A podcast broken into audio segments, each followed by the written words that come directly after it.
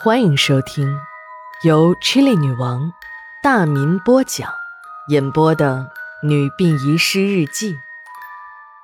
本故事纯属虚构，若有雷同，就是个巧合。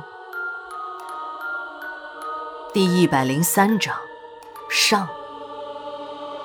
一月二十四日，晴。接到报警的办案人员赶到了现场，这时的现场连楼道里都挤满了人，挤在后排的人使劲儿地伸长了脖子向上望。其实，隔着左拐右拐的楼梯，他们什么也看不见。在最前排的人呢，就担起了传话筒的任务，他们把看到的场面在经过大脑的臆想加工，一个个的传了下去。就这样。没有几分钟的时间，在大街上的行人都知道了，各种经过添油加醋的版本，就像长了翅膀一样，传遍了大街小巷。等办案人员把这具尸体从电梯中抬出来，在场的很多人都认出了这个人，他就是市防保站的郭副主任。郭副主任外号郭大白话，叫的时间长了，人们连他的姓儿也都省略了。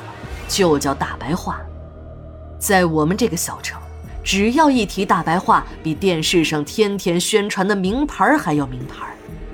大白话这个专有名词不用认证，就成了郭副主任的雅号。这大白话呀是有来历的，他原本是市医院呢一个烧锅炉的临时工，由于长了一双如同抹了蜜的嘴，博得了当时的院长，也就是革命功臣老李头的欣赏。老李头就爱收干儿子，一般的老革命都没有什么文化，性梗心直的，很容易让一些别有用心的人所利用。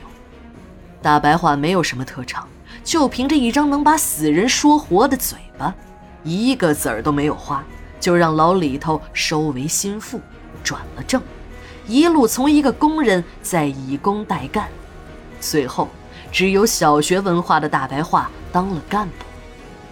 老李头退休后，大白话调到了市防保站当副主任。别看大白话只是个副主任，但在防保站里可是熊瞎子打立正、一手遮天的主。前面我们说过，这个老李头呢，本人为官正直，他的这些干儿子们在他的面前还算老实。可时间长了，在卫生系统里就形成了一股和黑社会差不多的势力。他们都特别抱团儿，革命功臣老李头就是他们的中心。老李头虽然退休了，但这些干儿子们的翅膀也硬了。他们盘踞在卫生系统的各个要害职位上，基本垄断了这个地方的医疗系统。大白话的官职不是老李头干儿子中最高的，但却是最有权威的。原因是大白话是老李头的第一个干儿子。也就有了大哥的身份，再加上大白话那张抹了蜜的嘴，深得老头子的喜欢。有了老李头的支持，别的干儿子也像尊敬老李头一样的尊敬大白话这个大哥了。俗话说：“人靠衣服，马靠鞍，狗带铃铛跑得欢。”挂着革命功臣老李头干儿子这块金字招牌的大白话。自从当了这防保站的副站长后，就唯我独尊了。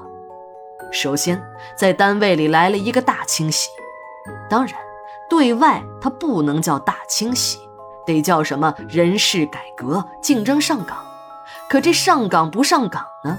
表面上是民主评选，但到了最后还是要大白话拍板。上岗的原则嘛，当然是顺他者留下，逆他者滚蛋。老主任看大白话这个搞法，气得不行，也管不了，就自己来了个大病假，随大白话的便折腾了。大白话清洗完一己的力量，再干坏事儿，这心里就踏实多了。往往各种罪恶的背后，都和金钱利益有着说不清道不明、千丝万缕的联系。大白话清洗部下的真正意图，是在疫苗上下功夫。他的另一个干哥们刘二成立了一家药品公司，专门经营各种高中低档的疫苗，有国产的，有进口的，有正规药厂的，还有一些他们自己都说不清来历的优质优价的疫苗。这年头，由于伟大的计生工作取得的骄人战绩，一般每个家庭只有一个孩子。当然，这些人都是连脚丫子都举起来赞成计生政策的好公民，国家也没有忘记了他们。这样的孩子都有一个光荣无比的独生子女证，听说能凭此证享受到好几百毛的财政补贴呢。这些现象引发的社会问题已经初步显现了，无论在农村还是在城市。一个小家负责两个大家养老的现象已经非常严重了。有专家预测，到了最后，伴着三家和一家的到来，无人居住的鬼楼、鬼小区、鬼城将在中国普遍存在。也许有人说：“你看这房价不是还在往上涨吗？”除了一线极少的城市是真正的由于人群聚集而形成的硬需求外，其余的二三线城市，那基本上就是一个巨大的泡沫，什么时候破，他还真说不定。有人举了个例子，把房产的建筑销售过程比成一个游戏，这就是一个狼和狐狸合谋，通过给兔子盖房子来最大化榨取兔子的血汗，还要让兔子感觉到我生活在幸福之中的圈套。狼负责用大棒吓唬。狐狸负责建造豆腐渣工程的窝，最后狼和狐狸在合谋把窝卖给兔子。很不幸，中了这个圈套的兔子有很多，很多人穷尽自己一生的血汗才换来的一间上不着天下不着地的砖头水泥，不知道哪一天又要被画一个圈写一个拆字。独生子女的宝贝程度就不用多说了。每个人心中都明白，连续两代的独生子女更是三个家庭的唯一希望。不健康成长怎么能行呢？大白话看准了这个商机，在推行国家免费的免疫计划时，自己还为家长们提高了一个服务档次。从你办准生证、准备生育那天开始，你就上了防保站的黑名单。第一百零三章，下。马上回来。